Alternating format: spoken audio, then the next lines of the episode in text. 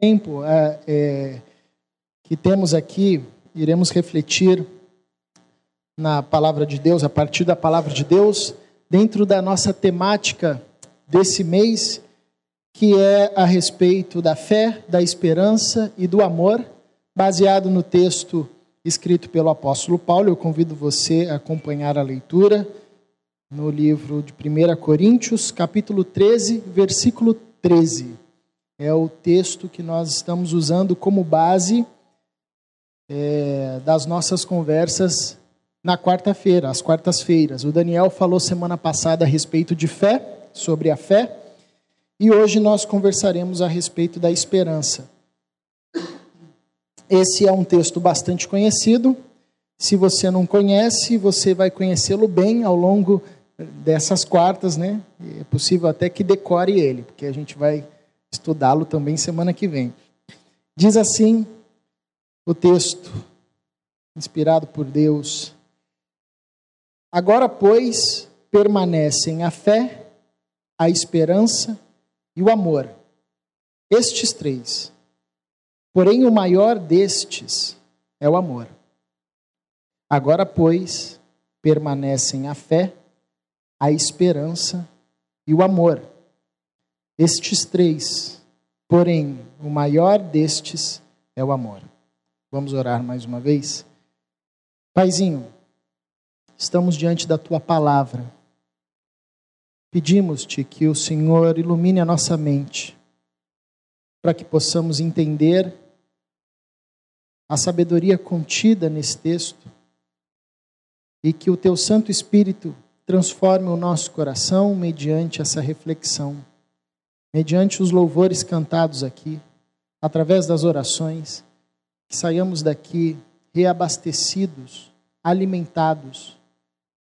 Em nome de Jesus, que saiamos daqui cheios de esperança, pois nós caminhamos por fé e a fé nos gera esperança.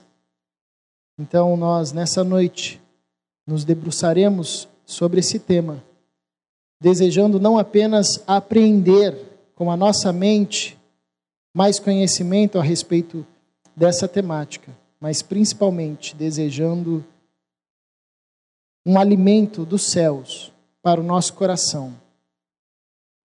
Por isso nós rogamos a Ti para que a exposição desse texto seja mais do que informações, seja mais do que uma exposição apenas informativa.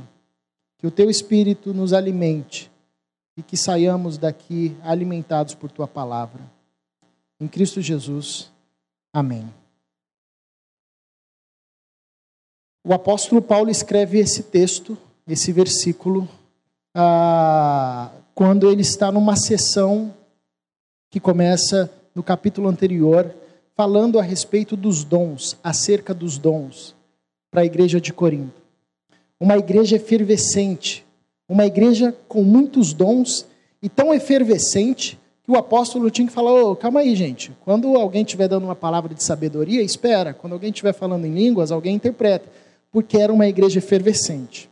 Ao mesmo tempo que era uma igreja com muitos problemas, sobretudo nessa questão dos dons, onde alguns ah, julgavam-se superiores ao outro, a outros ah, de acordo com o dom que ele tinha, ou por causa do dom que ele tinha.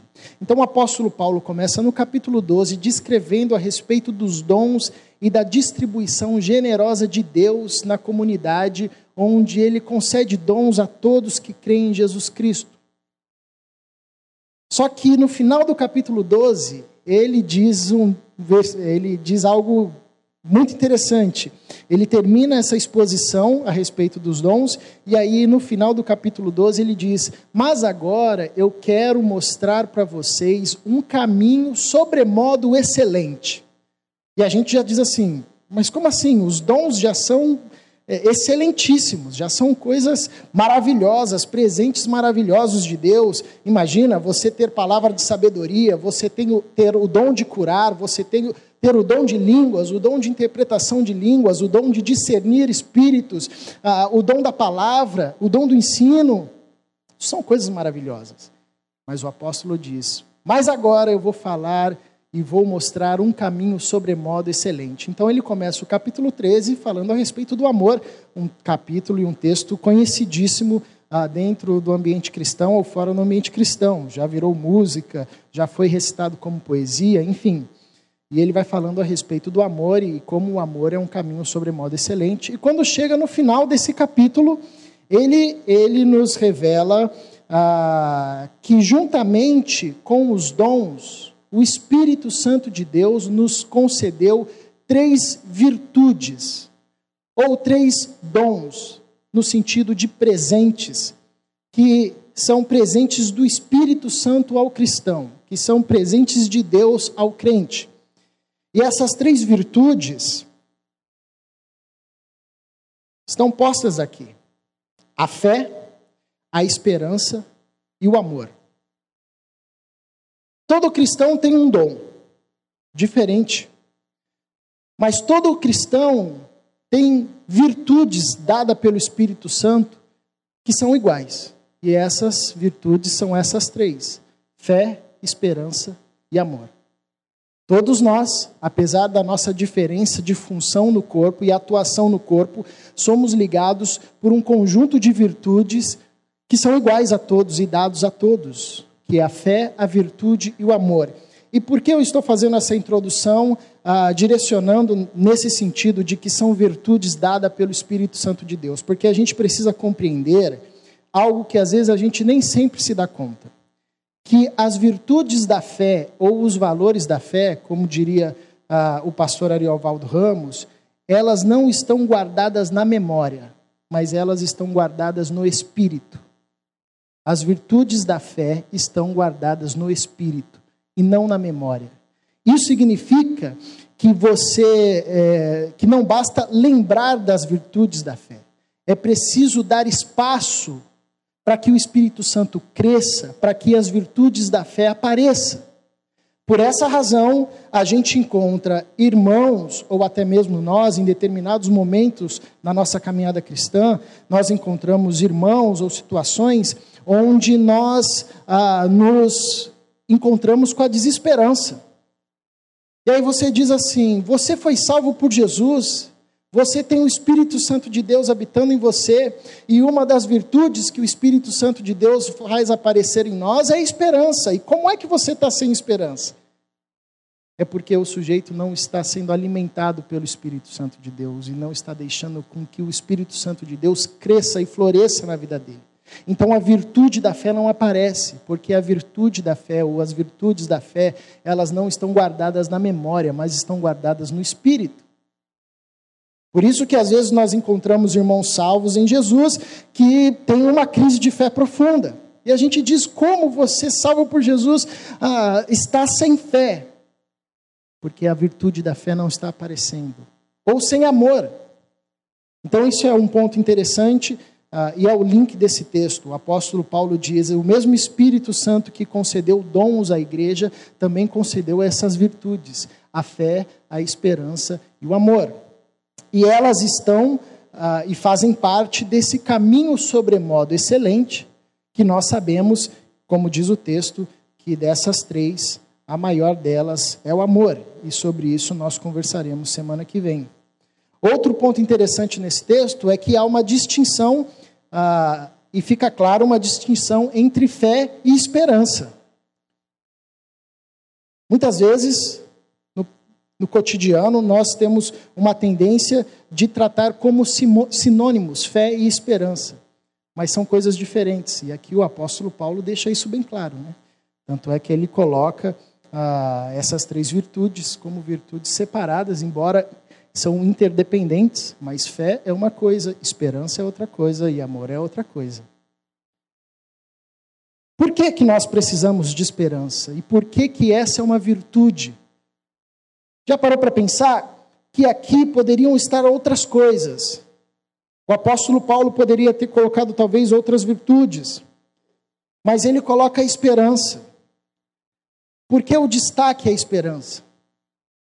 Porque nós necessitamos da esperança para caminharmos no ambiente da queda. Como os irmãos sabem, a queda trouxe para nós um ambiente marcado pelo pecado.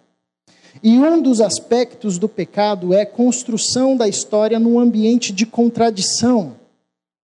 Quando o primeiro casal tinha a opção da árvore da vida ou a árvore do conhecimento do bem e do mal e tomou para si a árvore do conhecimento do bem e do mal, ela fez a opção por construir, esse o primeiro casal fez a opção por construir a história a partir da lógica da contradição. Porque a árvore do conhecimento do, bem e do mal era uma árvore que continha em si algo contraditório, o bem e o mal. As duas coisas conjugadas e são completamente opostas, são completamente contraditórias, mas estavam no mesmo fruto.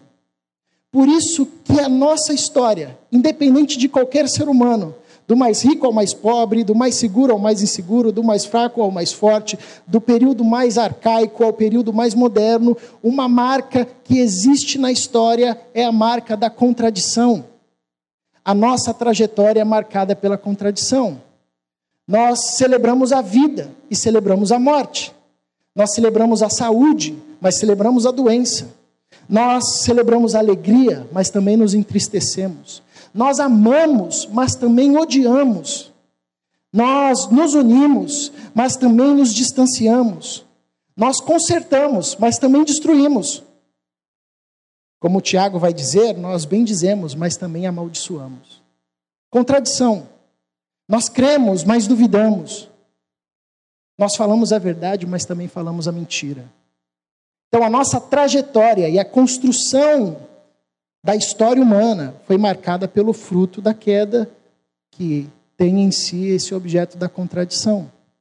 E no ambiente da contradição, a esperança, no ambiente da contradição, primeiro, a contradição suscita em nós um grito de socorro por melhor que a vida seja, chega um momento, ou um dia, ou uma situação, onde essa contradição se faz evidente e ela suscita de nós um grito, que é: me livra disso, Senhor. Aí você olha e fala assim: meu, mas até ontem estava tudo bom, estava tudo tranquilo, você queria congelar a sua vida porque estava tão boa, mas no dia seguinte, o que, que aconteceu? Que você foi lançado num fundo de angústia. É que a contradição ficou evidente. E a contradição suscita de nós um grito, e o grito é: Me ajuda, Senhor, me livra disso. Quem vai me livrar dessa vida? Quem vai me livrar dessa angústia? Quem vai me socorrer dessa profundeza que eu entrei? Por isso que nós precisamos de esperança. Porque a esperança, ela é essa voz de Deus, essa verdade que ecoa no nosso coração, que nos lembra que a contradição não é o fim. Que nos lembra que há a árvore da vida, de onde emana a plenitude. Que nos lembra que essa situação de contradição é provisória, que nos faz olhar para frente e perceber, como os poetas dizem e como diz também a Bíblia, que o choro dura uma noite, mas acaba, porque a alegria vem pela manhã. E não é uma esperança pueril, é uma esperança como uma virtude, um presente dado pelo Espírito Santo de Deus. Então é divina, é milagrosa, é forte o suficiente para nos arrancar das angústias mais profundas e nos fazer olhar para frente e dizer: ok, nós vamos continuar caminhando. A tal ponto que as pessoas olham e digam: como você consegue continuar caminhando com essa paz? Como você consegue continuar caminhando com essa alegria? Como você consegue suportar tudo isso? Como você consegue continuar a caminhar é, com tamanha angústia, ou com tamanha tristeza, ou com tamanha perda? E nós vemos ser suscitado dos nossos lábios uma resposta que é: porque isso não é o fim. Ou porque eu sei para onde eu estou indo. Ou a ressurreição está chegando ou nós estamos caminhando para um estado de plenitude, ou esse estado ah, de incoerência não é o estado final. Tem uma vida para além disso. Isso é esperança. Por essa razão, se você perceber bem, todos os homens que andaram com Deus andaram a partir da esperança. Todos tiveram uma palavra de esperança. Todos tinham o que esperar e em quem esperar. Por exemplo, Deus disse para a mulher ou para o casal, Adão e Eva: Vocês terão um filho, e esse filho esmagará a cabeça da serpente. Isso se tornou uma esperança. A vinda do filho que esmagaria a cabeça da serpente. Deus disse para Noé: Vocês serão salvos do dilúvio, e a partir de vocês eu vou repovoar a terra e começar tudo novamente. E Noé esperou isso. Deus disse a Abraão: Você terá um filho e será pai de uma grande nação.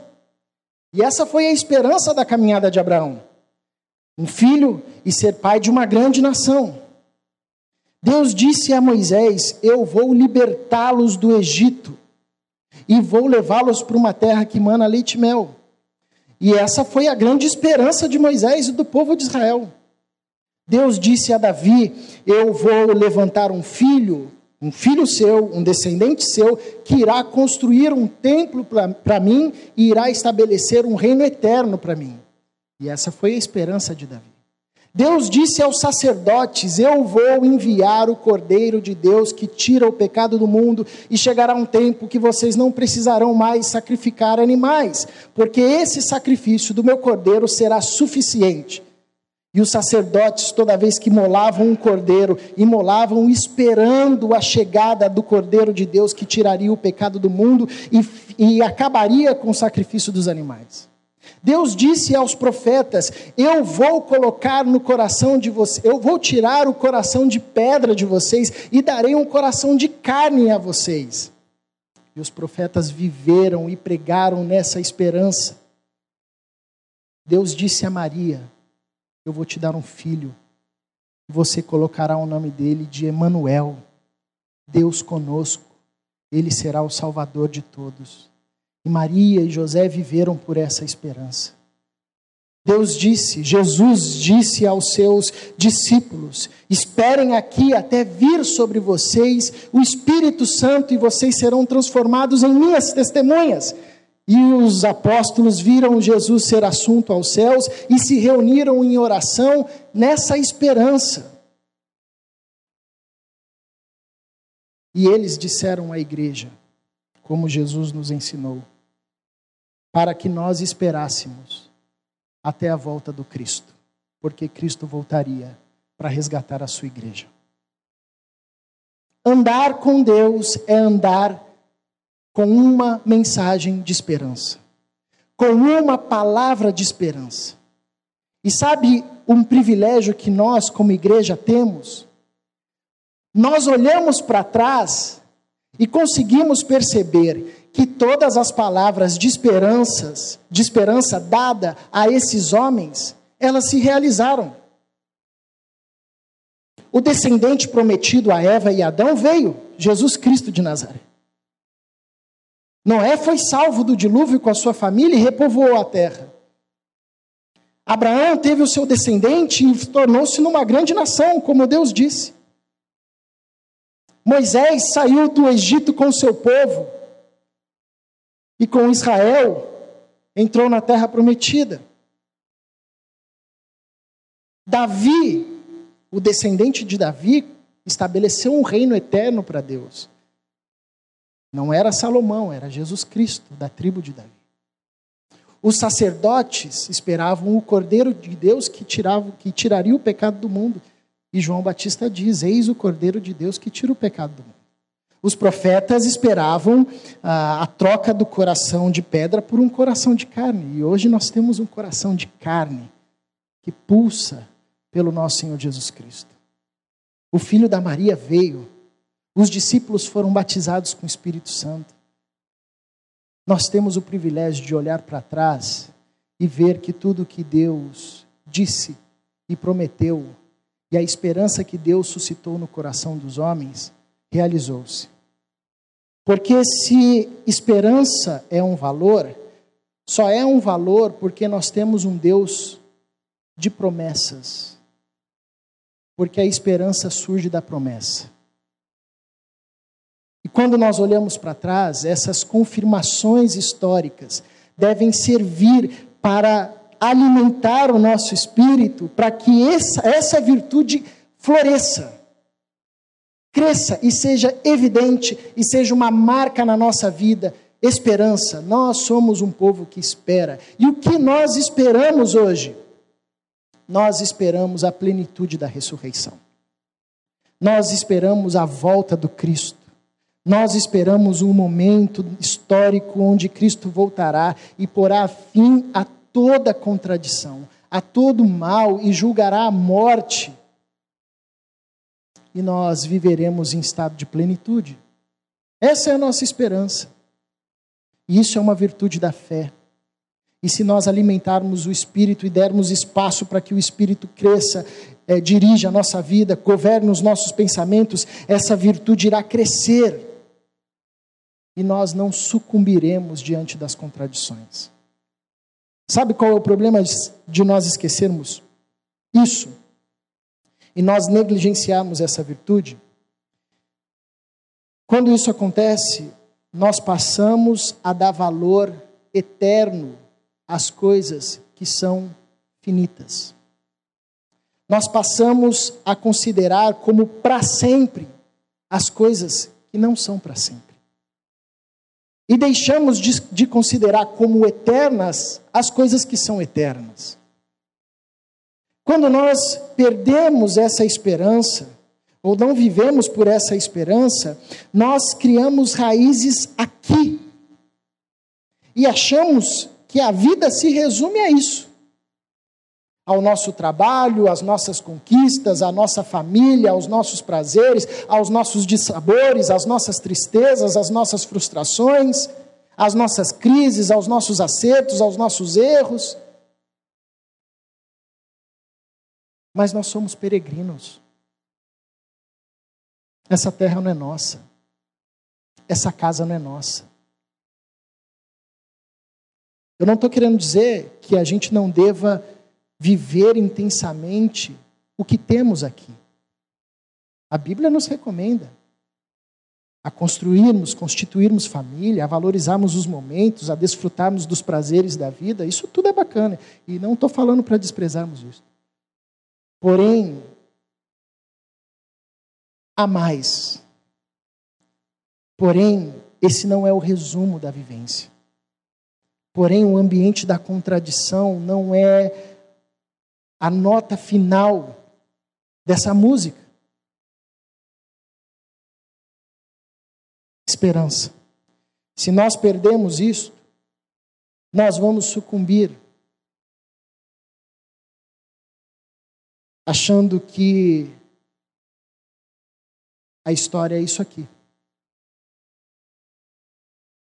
Achando que nós somos frutos, fruto da nossa crise ou fruto do nosso trabalho, ou que a nossa existência depende da nossa força. Mas nós temos uma esperança. E se temos uma esperança é porque tem uma promessa. E a promessa é que Cristo voltará e a ressurreição virá. E quando ela vier, esse ambiente de contradição será deflagrado e como diz o apóstolo Paulo, nós não veremos mais como alguém que vê pelo espelho e enxerga uma imagem distorcida, mas nós veremos a Ele como Ele é, face a face, sem contradição, sem ruído, sem sombra de dúvida. E quando isso acontecer, nós não precisaremos mais da esperança porque o que se esperava chegou.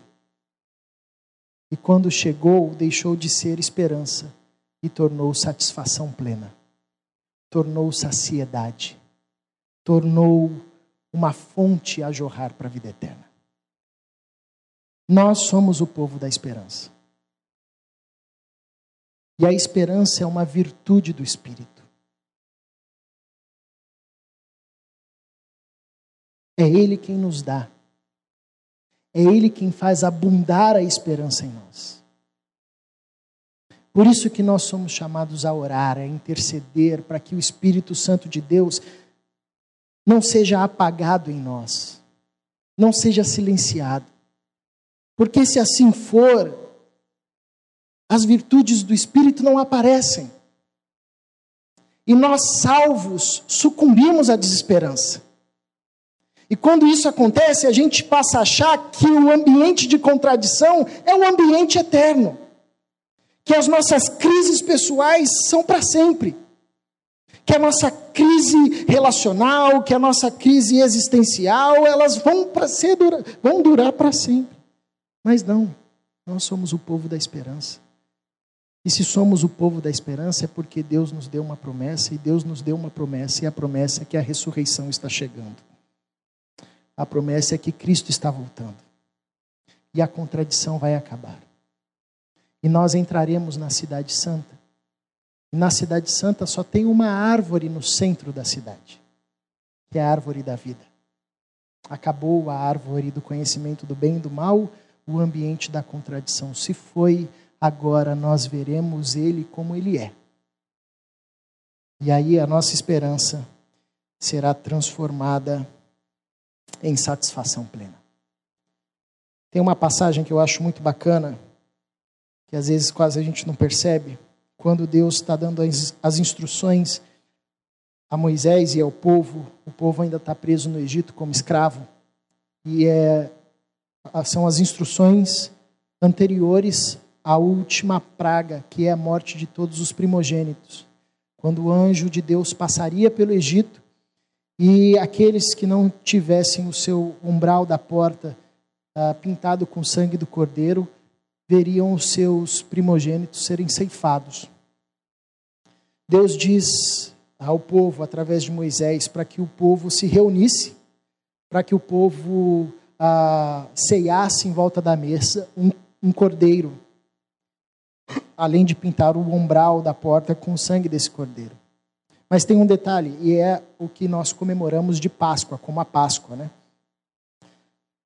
E tem um detalhe interessante: Deus diz ao povo para que eles comam vestidos como se estivessem prontos a sair. Banho tomado, com a roupa de sair posta. E Deus diz: não, de, não deve sobrar nada. Vocês têm que comer tudo e o que vocês não aguentarem comer, vocês vão juntar e vão queimar. E será isso vai se transformar em cinzas. Por quê? Deus estava dando ensinamento para o povo. E é um ensinamento para nós que celebramos a Páscoa. O ensinamento é: vocês não pertencem ao, ao Egito. Vocês não pertencem ao Egito. Durma como se vocês estivessem prontos para sair amanhã, porque vocês não pertencem a essa terra. Não guardem nada, porque vocês não vão ficar aqui, porque vocês não pertencem ao Egito. Isso é esperança.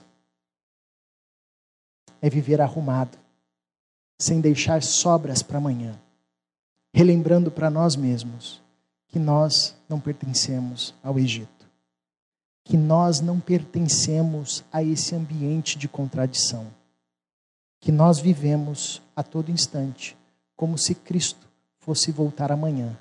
Por isso não deixamos sobras, por isso vivemos sempre o nosso melhor, por isso estamos sempre preparados. Essa é a esperança do cristão. E essa esperança não é uma construção humana, essa esperança é um dom um presente do Espírito Santo. Nós vamos cantar mais uma vez a música Eis-me aqui.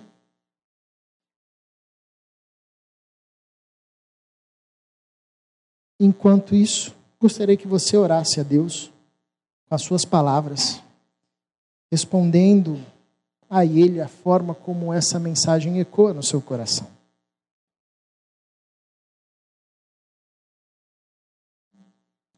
Talvez você entrou aqui nessa noite marcado pela desesperança. A esperança é um presente do Espírito Santo. É uma virtude da fé dada pelo Espírito Santo.